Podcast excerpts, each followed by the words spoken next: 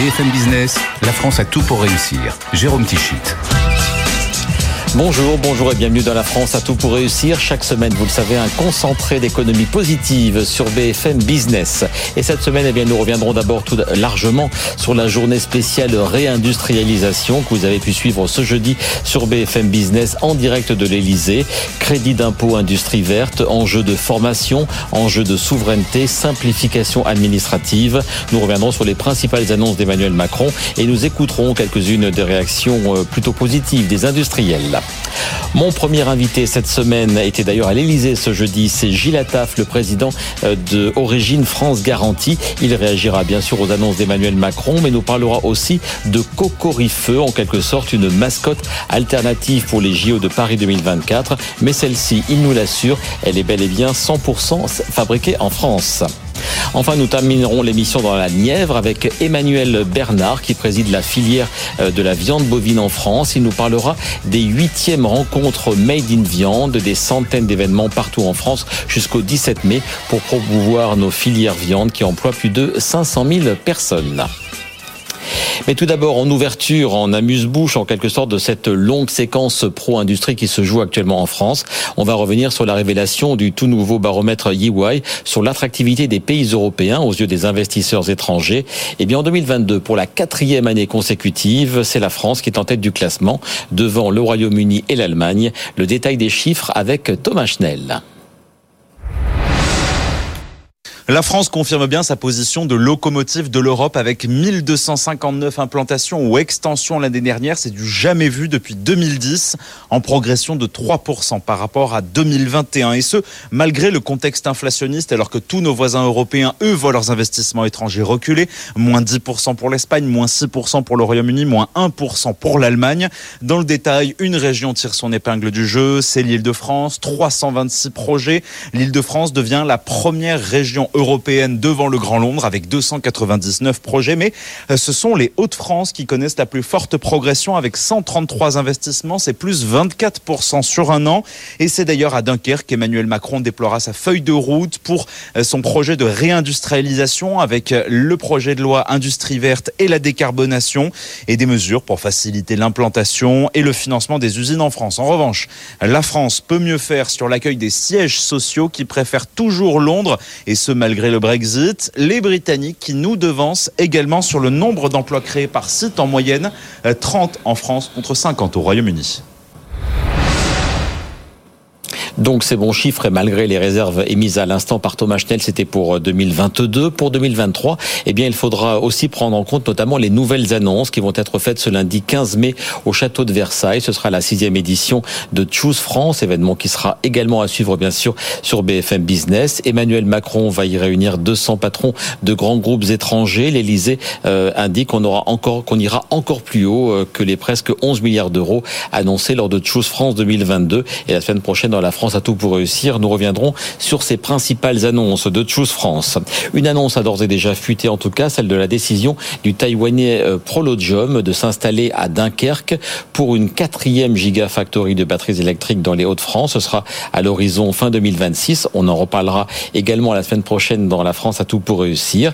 Et dans cette vallée nordiste de la batterie, il y aura donc Prologium, ACC, Envision et Vercor. Vercor, une start-up grenobloise dont le président du directoire Benoît Leménian était un des nombreux invités de notre journée spéciale à l'Élysée. Il a réagi à cette volonté affichée par l'exécutif de clairement soutenir l'industrie. On va pas se bouder notre plaisir d'avoir ce, soutien et d'avoir une compréhension aussi du monde politique. Je crois que c'est bien sûr le président euh, Macron, mais c'est plus large que ça.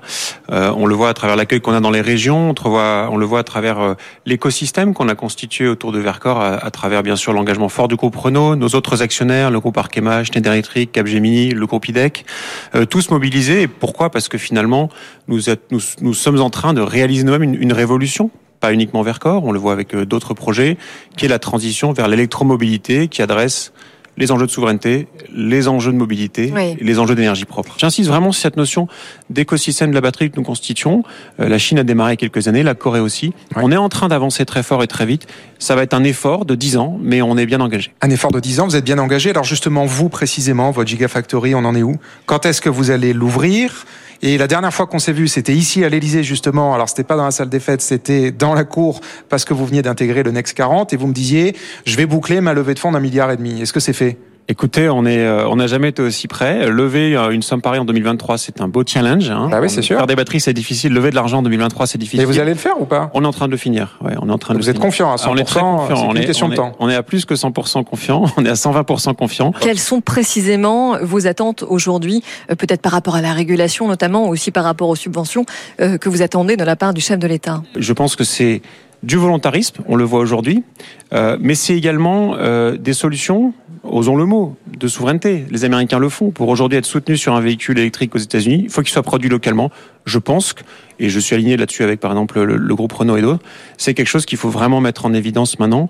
Nous avons besoin de réunir l'intérêt du salarié, du citoyen et du consommateur. Si on ne fait que le consommateur, le salarié ou le citoyen, malheureusement, en paye derrière les conséquences. Donc très concrètement, vous dites qu'il faut un bonus écologique pour les voitures made in France ou made in Europe. Absolument, je pense que c'est une étape indispensable et il faut être un petit peu direct. Il faut assumer le fait de dire la production doit être protectionnisme ou la production doit être faite domestiquement parce que ça correspond à des standards environnementaux et sociaux qui sont ceux que nous voulons, nous, en tant que consommateurs.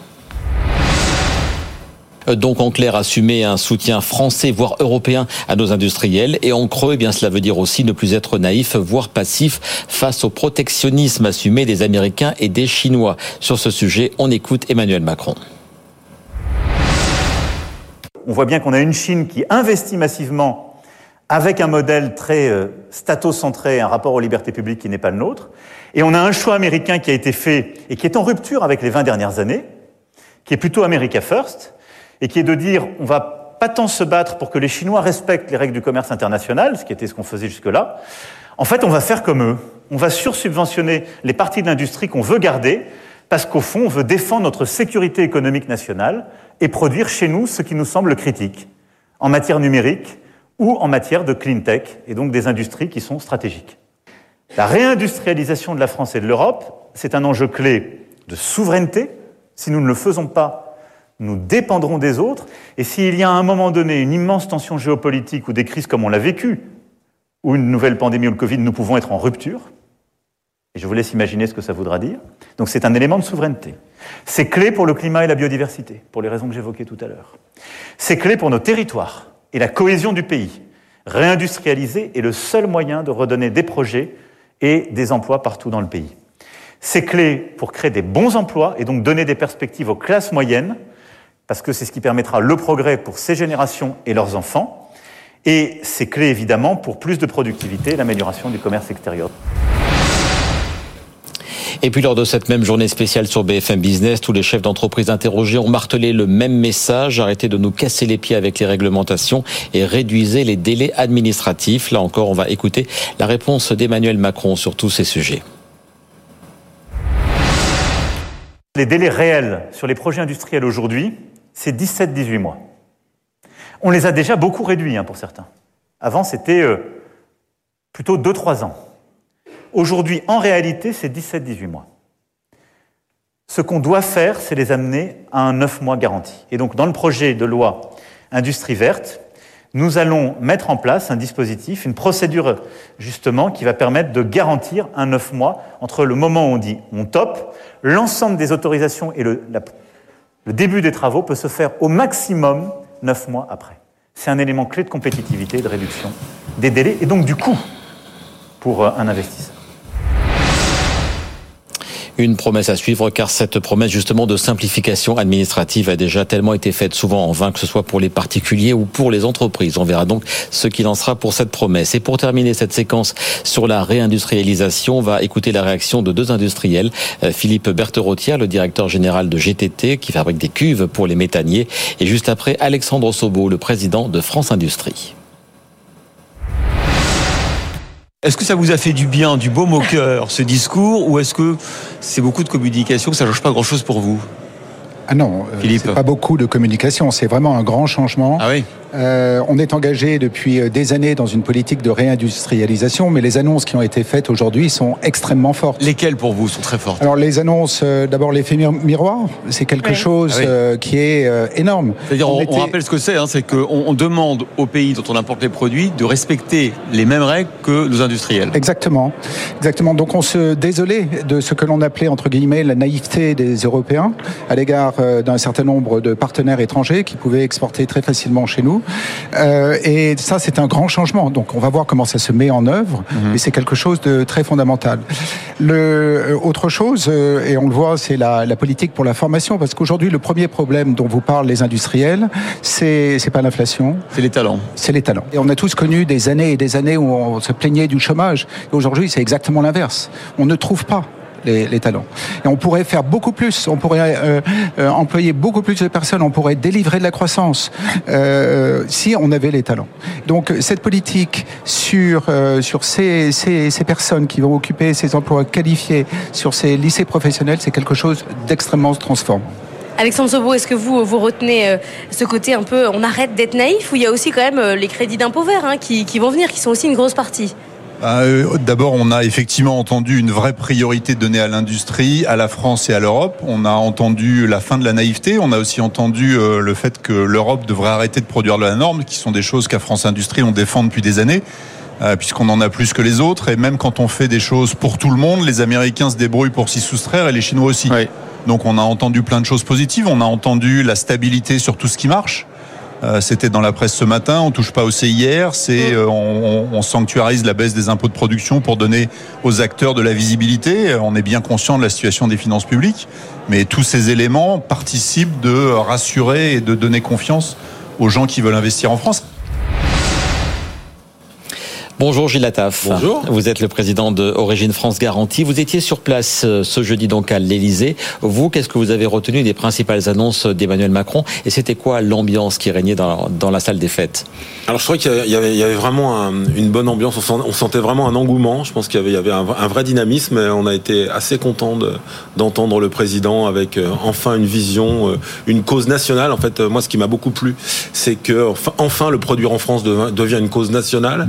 La souveraineté n'est plus un gros mot, alors euh, maintenant il va falloir travailler sur, sur les usines, il faut qu'aussi l'usine soit plus un gros mot, travailler sur l'attractivité des usines. Donc il y a eu, il y a eu des, mesures, des fortes avec euh, des ambitions notamment sur la clause miroir, mais euh, bon courage, ça va pas être simple, hein, mais Oui. tant mieux. Nous, on- ça fait longtemps que sur la réciprocité, on est, on est très vigilant avec Origine France Garantie, donc euh, on est, on est, on est ravis. Sur la formation, puisqu'on sent que le, le problème de nos industriels aujourd'hui qui remonte, c'est qu'effectivement, il faut retrouver la ra- l'attractivité euh, dans, dans l'usine, redonner envie d'aller à l'usine, expliquer ce que c'est qu'une usine, la quête de sens dans son travail, enfin tous ces sujets-là. Moins de délais administratifs aussi peut-être et, Bien sûr, et, bien sûr. la, et le crédit impôt sur l'industrie Alors le crédit impôt sur l'industrie verte, ça c'est une belle nouveauté, en plus qui peut vraiment embarquer dans un récit, hein, parce qu'en fait on a besoin de porter cette cause pour embarquer tout le monde avec nous, les industriels, les entrepreneurs, c'est bien, mais il faut que toute la population soit embarquée par ce projet. Et je trouve que euh, l'industrie verte, bah, c'est un sujet euh, prometteur, euh, avec en plus une belle ambition euh, de décarbonation. Donc euh, tout ça, ça, doit donner euh, de l'énergie à tout le monde, parce qu'en fait on a besoin de signaux positifs pour repartir euh, ensemble. Encore une fois, c'est une bataille culturelle, hein, la réindustrialisation, euh, le produire en France, et on doit tous être derrière euh, cette vision, parce que le, le sujet fondamental, c'est la cohésion sociale et la cohésion de nos territoires. Et le président l'a beaucoup rappelé. Tout à fait. Et on retrouvera la cohésion lorsqu'on aura de nouveau des industries, lorsqu'il y aura un village, une usine et qu'on pourra avoir un projet de vie, qu'on pourra relancer l'ascenseur social par l'industrie. Je vous rappelle que l'industrie, c'est un formidable endroit où les gens se côtoient et où on peut aussi évoluer euh, professionnellement. Un mot de l'actualité euh, encore de ces derniers jours. J'ai un communiqué de presse sous les yeux qui est tombé ce, matin même où vous prononcez pour l'interdiction de la marque Chine en France. On en a beaucoup parlé. C'est ce qu'on appelle la fast fashion. On a vu ces files d'attente très très longues en plein cœur de Paris. Euh, pourquoi demandez-vous l'interdiction de la marque chinoise Bah, on parlait de réciprocité hier, on parlait effectivement de clause miroir. Enfin, aujourd'hui, euh, personne n'est en capacité de savoir comment les produits Chine sont, sont produits euh, en Chine aujourd'hui. Euh, euh, je, dire, je, pense qu'il y a un moment où il faut donner des signaux forts. Et les signaux forts, c'est de se dire, est-ce qu'on a envie euh, aujourd'hui euh, d'acheter des produits jetables? Vous savez, j'ai toujours un- une formule qui est un peu lapidaire, c'est achète chinois, achète trois fois. Est-ce qu'il vaut mieux pas acheter une fois un produit de qualité qui dure et qui permet à l'économie française de fonctionner? Donc aujourd'hui, on nous, on nous fait venir sur le territoire français des produits de fast fashion qui sont jetables, encore une fois avec des conditions euh, sociales, environnementales qu'on connaît pas vraiment, et on les laisse euh, rentrer sur le territoire français. Et ça fait une énorme concurrence pour nos producteurs français, surtout dans le textile, qui sont en train de vraiment relocaliser avec des très belles marques qui sont en train de relocaliser. Et parmi ces marques, tiens, on va parler entre autres de 1083 euh, parce que si je vous ai fait venir avant même d'ailleurs qu'il y ait cette journée spéciale, c'est pour cette mascotte. Si vous nous suivez en télé, en vidéo de manière plus générale, vous avez cette mascotte de devant vous, Gilles, qui est un peu une alternative, je le disais dans les titres, à la mascotte officielle Frige. Pourquoi vous êtes-vous lancé dans ça? Alors est-ce que c'est un combat anti-Frige ou est-ce que c'est un combat pro-industrie française? Alors c'est pas du tout un combat anti-Frige, c'est pas un combat contre les Jeux Olympiques. Nous on porte les Jeux Olympiques, on est content qu'ils soient en France, hein, avec Origine France Garantie. C'est juste donner un signal sur euh, la capacité que les filières ont à se réorganiser. Nous on l'a appelé euh, la mascotte de la renaissance industrielle. Et elle s'appelle comment son nom d'ailleurs Elle s'appelle Cocorifeux. Cocorifeux. C'est le phénix de la renaissance industrielle. Elle a été euh, conçue par un bureau de design. Et en fait, nous, ce qu'on veut, c'est donner des signaux positifs pour que toutes les filières soient fondamentales. Hier, on parlait de, de filières critiques. Euh, nous, on estime que toutes les filières aujourd'hui doivent se réorganiser pour produire un minima sur le territoire français. Hein, euh, moi, quand, qui suis dans le textile, lorsqu'on nous a demandé de produire des masques, eh ben, on est devenu euh, stratégique. Oui. Et pourtant, au départ, euh, c'était pas vraiment euh, le cas. C'était pas gagné. Ouais. C'était pas gagné. Donc, encore une fois, je pense que toutes les filières à minima doivent être en capacité de produire sur le territoire français. Il faut donner des signaux positifs et, et Cocorifeux est un signal positif. Ça va être la mascotte de Origine France Garantie à terme. Aujourd'hui, on l'appelle la mascotte de la renaissance industrielle parce que il faut porter cet étendard. Ça doit être un étendard sur. Bah, Aujourd'hui, on peut produire des peluches en France. La preuve en est, c'est qu'on l'a éco-conçu. On a travaillé sur l'éco-conception. Elle est recyclable avec des, des, des, tissus comme le jean 1083. Et les principales entreprises, on va voir une carte de France qui montre les principales entreprises. Pardon. Il y a Calypso qui a fait le design qui est à Paris, mais ensuite on a des, des entreprises, je crois, dans le Puy-de-Dôme, dans la Seine-Maritime, du côté de Biarritz aussi. C'est vraiment un peu le symbole de cette France industrielle du textile et de l'imagination que vous, que vous portez, que vous défendez.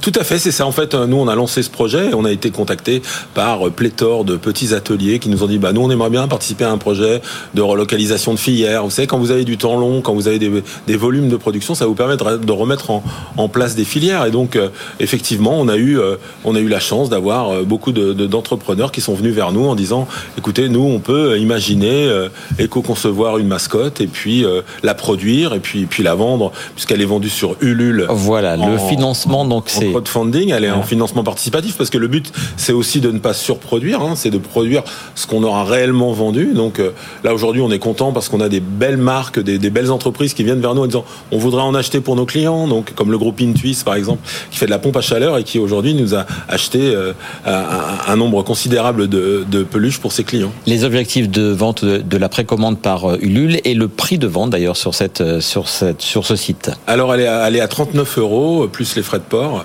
euh, donc euh, c'est un prix tout à fait raisonnable pour une mascotte et pour pour une peluche. Et les objectifs de vente donc et en précommande et l'année prochaine qui sera l'année des Jeux Olympiques. Alors en, en précommande euh, le maximum, le, je dirais le plus possible, mais elle va devenir de toute façon notre symbole à origine France garantie, donc euh, elle va perdurer dans le temps. on pourra on pourra certainement, on va passer après par des circuits de distribution plus classiques, mais en tout cas en premier lieu, on voulait effectivement la, la, la concevoir en crowdfunding, c'est-à-dire que chacun participe au lancement et à la conception de cette mascotte qui doit encore une fois être pour nous la renaissance industrielle. C'est le coq de la renaissance industrielle. Et je précise, merci Gilles pour toutes ces explications, que les coulisses de la création, de comment tout ça a été conçu, imaginé, c'est dans ce magazine fait en France que vous éditez donc chez Origine France Garantie et qui est dirigé par notre ami Anthony Vittorino, qui est un grand défenseur Absolument, depuis longtemps du Made in France. Merci de son engagement. Et merci beaucoup donc Gilles Attaf d'avoir été l'invité de la France à tout pour réussir.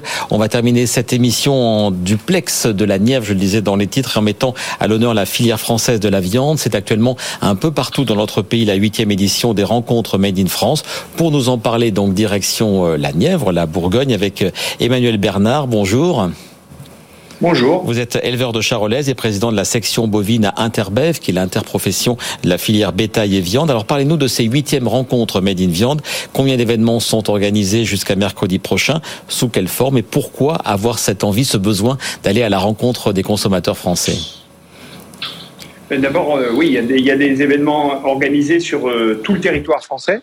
Euh, alors avec euh, des petites et des grandes entreprises hein, qui s'ouvrent, euh, des élevages et au total 650 portes ouvertes où événements sont organisés. on a aussi plus de 300 classes qui vont se déplacer dans des outils, dans des élevages. Euh, J'étais moi-même hier au marché de Ringis avec euh, il y avait il y avait des écoles, il y avait des, des élèves de collège. Euh, et puis on a aussi euh, des gens de l'apprentissage qui vont découvrir aussi euh, un peu plus précisément la, la, filière.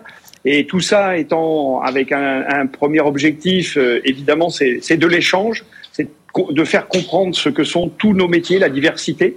Euh, à travers de 500 000 emplois, évidemment, on, on, a tous les types de métiers qui existent dans cette filière.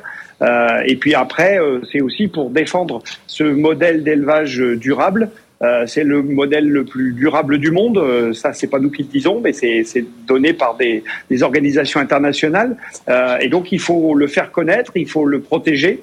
Et, et, il faut faire en sorte que ça puisse faire vivre tous les acteurs euh, et, et, faire comprendre un petit peu toutes les, les contraintes aussi qu'on a et les enjeux, là où on a encore de l'activité agricole euh, et de l'élevage, alors qu'on a des fois même plus de services publics. Et je pense que ça, il faut faire prendre conscience euh, à la population de tous ces éléments-là. Vous parliez des enjeux de, de formation. À l'heure actuelle, la filière viande, alors je crois que ça recouvre donc euh, la filière bovine, la filière ovine, la filière caprine essentiellement. C'est combien euh, d'emplois dans notre pays? Alors, on, on, on, estime à plus de 500 000 emplois, la, la, toutes ces filières-là. Évidemment, on, on, a environ 130 000 euh, élevages. Donc déjà, euh, il y a à minima euh, un emploi, mais il y en a quelques, il y a quelques élevages avec plus d'emplois. Et puis ensuite, on a des, des emplois directs dans dans les rayons de, de, de boucherie. Euh, on peut avoir des emplois dans les outils industriels. On a des emplois de plus techniques. On a aussi des emplois indirects avec des vétérinaires. Donc il y a, y, a, y, a, des emplois tellement variés et, et, et souvent même euh, avec des, des offres d'emploi à peu près dans tous les domaines.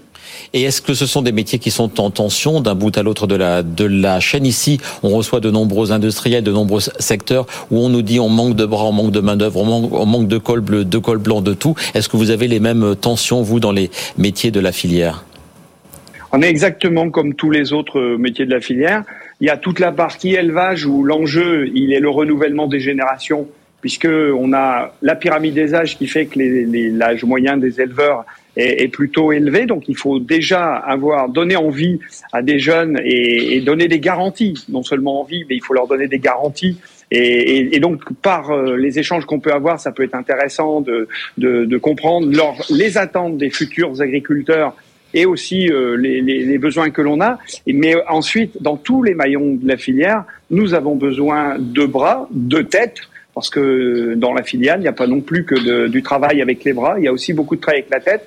Et je pense aussi qu'on a besoin de s'adapter, euh, comme tout le monde, à, ces enjeux de l'économie verte, euh, de la décarbonation, et, de, démontrer que nous sommes des vrais acteurs autour de, l'évolution climatique, de la défense au changement climatique. Et tout ça, il nous faut vraiment un renouvellement euh, de, la main-d'œuvre partout.